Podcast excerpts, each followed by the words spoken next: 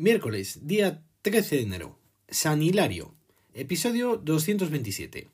Ya os comenté ayer que siendo lunes los casos me parecían demasiados pocos y sobre todo comparándolo con los datos ofrecidos el, el, último día que grabé podcast el viernes 18 de diciembre. Pues bien, me reafirmo desgraciadamente. Hoy 16.033 nuevos casos diagnosticados en las últimas 24 horas. Su detalle es el siguiente. 3.829 en Madrid, 2.897 en Cataluña, 2.012 en Castilla y León, 1.148 en Extremadura, 1.141 en Galicia, 1.125 en Andalucía, 680 en Aragón, 690 en País Vasco, 495 en Murcia, 337 en Canarias, 319 en Asturias, 301 en Baleares, 294 en Castilla-La Mancha, 286 en La Rioja, 195 en Navarra, 144 en la Comunidad Valenciana, 127 en Cantabria, 51 en Melilla y 32 en Ceuta. El número total de casos asciende ya a 2.176.089. El número de casos diagnosticados en los últimos 14 días han sido de 231.781 y la tasa por cada 100.000 habitantes sigue subiendo y se sitúa en 492,88. Extremadura tiene la incidencia disparada en 1.131,02 casos por cada 100.000 habitantes y comunidades autónomas como Baleares, Castilla-La Mancha, Castilla y León, Cataluña, Comunidad Valenciana, Madrid, Murcia y La Rioja superan los 500 casos por cada 100.000 habitantes. El número de casos diagnosticados en los últimos 7 días han sido de 127.209, con una tasa por cada 100.000 habitantes de 270,51. Respecto a los casos diagnosticados con fecha de inicio de síntomas en los últimos 14 días, han sido de 81.457, con una incidencia acumulada por cada 100.000 habitantes de 173,22. Y respecto al número de casos diagnosticados con fecha de inicio de síntomas en los últimos 7 días, han sido de 28.938, con una incidencia acumulada por cada 100.000 habitantes de 61,54. El número de casos que han precisado hospitalización con fecha de ingreso en los últimos 7 días han sido de 3.732, siendo el total de 222.043. En cuanto al número de casos que han ingresado en UCI con fecha de ingreso en los últimos 7 días, han sido de 310 y el total es de 19.236. El número total de pacientes COVID es de 18.215, con un porcentaje de camas ocupadas del 14,64%. En cuanto al número de pacientes COVID en UCI, son de 2.744, con un porcentaje de camas ocupadas del 27,76%. El número de ingresos por COVID en las últimas 24 horas han sido de 2.493, con un total de 1.811 las altas realizadas en estas últimas 24 horas. El número total de PCRs eh, realizadas en la semana del 3 de enero al 9 de enero han sido de 657.305 y las pruebas con test de antígeno de 345.862.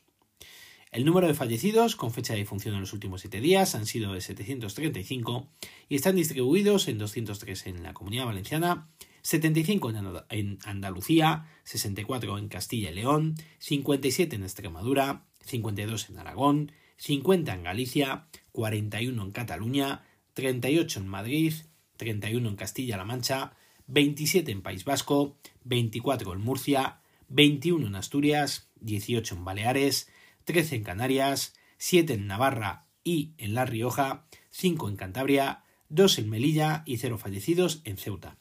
El número total de fallecidos es de 52.878. Los datos, en su mayoría, en todos los que hemos repasado, se han duplicado desde el 18 de diciembre. Tenemos unas cifras terribles y no sé a dónde vamos a llegar o dónde estará el pico de esta tercera ola. Debido a estos datos, muchas comunidades autónomas están endureciendo más sus restricciones con el único fin de intentar detener esta escalada tan preocupante. Entre ellas están, por ejemplo, Extremadura, Andalucía, Galicia, Cantabria, La Rioja, Navarra y Castilla y León. Causa mucha preocupación la carga asistencial del sistema sanitario y la ocupación de las camas por pacientes con COVID. Actualmente se sitúa, como os he dicho antes, en un 14,64% y con más de un 15% se establece un riesgo muy alto.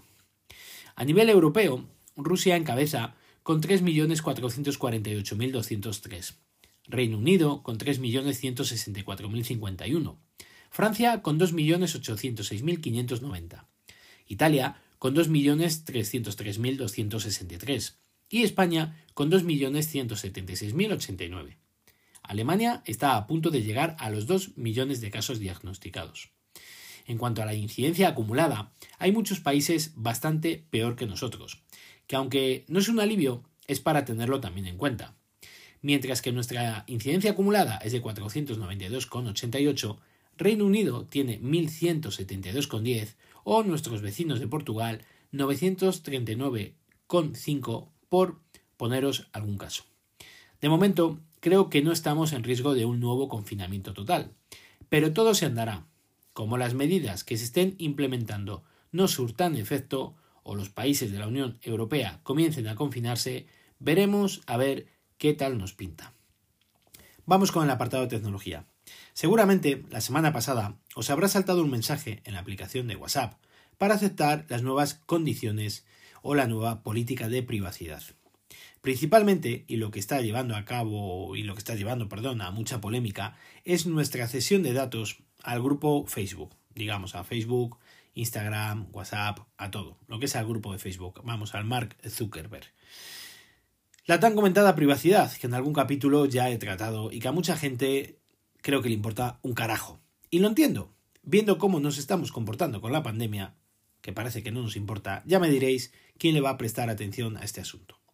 Pues bien, principalmente, y por el revuelo generado, y gracias a que es como solemos actuar, mucha gente se está cambiando de plataforma, por lo menos por el momento, y se están dando de alta en Telegram, principalmente. Hay otra aplicación como Signal en la que también están emigrando migrando muchos usuarios. Con lo cual, Telegram ha pegado un subidón de nuevos usuarios de forma espectacular, tanto como 25 millones, millones de nuevos usuarios en tan solo tres días. No obstante, eso no quiere decir que los nuevos usuarios luego vayan a hacer uso de dicha plataforma. Y es que WhatsApp tiene muchos usuarios que, aunque no les guste cómo funcione, o sus políticas de privacidad, mmm, tampoco, poco o nada podemos hacer por el uso que lo dan nuestros familiares, amigos y demás grupos que tenemos creados o a los cuales pertenecemos dentro de esta plataforma.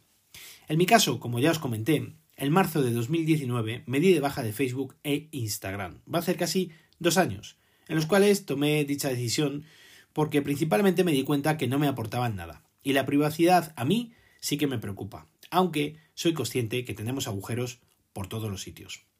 De WhatsApp también me daría de baja, pero bien es cierto que, como os he comentado, por culpa de los grupos principalmente en los que estoy, me impiden tomar dicha decisión, entre ellos el de mis hermanos, cosa que de momento no están todos dados de alta en Telegram. Si logro que se migren, es probable que algún día a lo mejor termine cerrando la cuenta. De todas formas, yo pienso que es muy complicado competir contra WhatsApp, porque son muchísimos los usuarios que la utilizan a, nuestro alrededor. Yo hablo con mi mujer a través de iMessage y tanto WhatsApp como Telegram no lo utilizamos a no ser que nos tengamos que reenviar algo recibido en dichas plataformas y por comodidad y no tener que andar guardando los ficheros, las fotos o los vídeos para luego compartirlos por iMessage, lo enviamos por cada plataforma en cuestión. Pero bien es cierto que la que más utilizo es WhatsApp por el uso que le dan la mayoría de mis contactos. Telegram lo utilizo principalmente para grupos que sigo, que están muy bien, tipos foros, están fantásticos. Si queréis buscar, por ejemplo, con el reloj que me compré, el Amazfit el GTS2, buscas en, Telegram, Amazfit GTS2 y hay varios grupos. Te puedes meter, eh, o sea, unirte en cualquiera de ellos. Es una auténtica maravilla. Te pueden ayudar, es digamos como un foro, pero a través de Telegram. Funcionan de maravilla todos estos grupos. Entonces, eh, todo se andará. Pero yo creo que el todo vale no nos puede apartar de prestar mucha atención al tema de la privacidad. Algo que realmente pienso tenemos totalmente abandonado.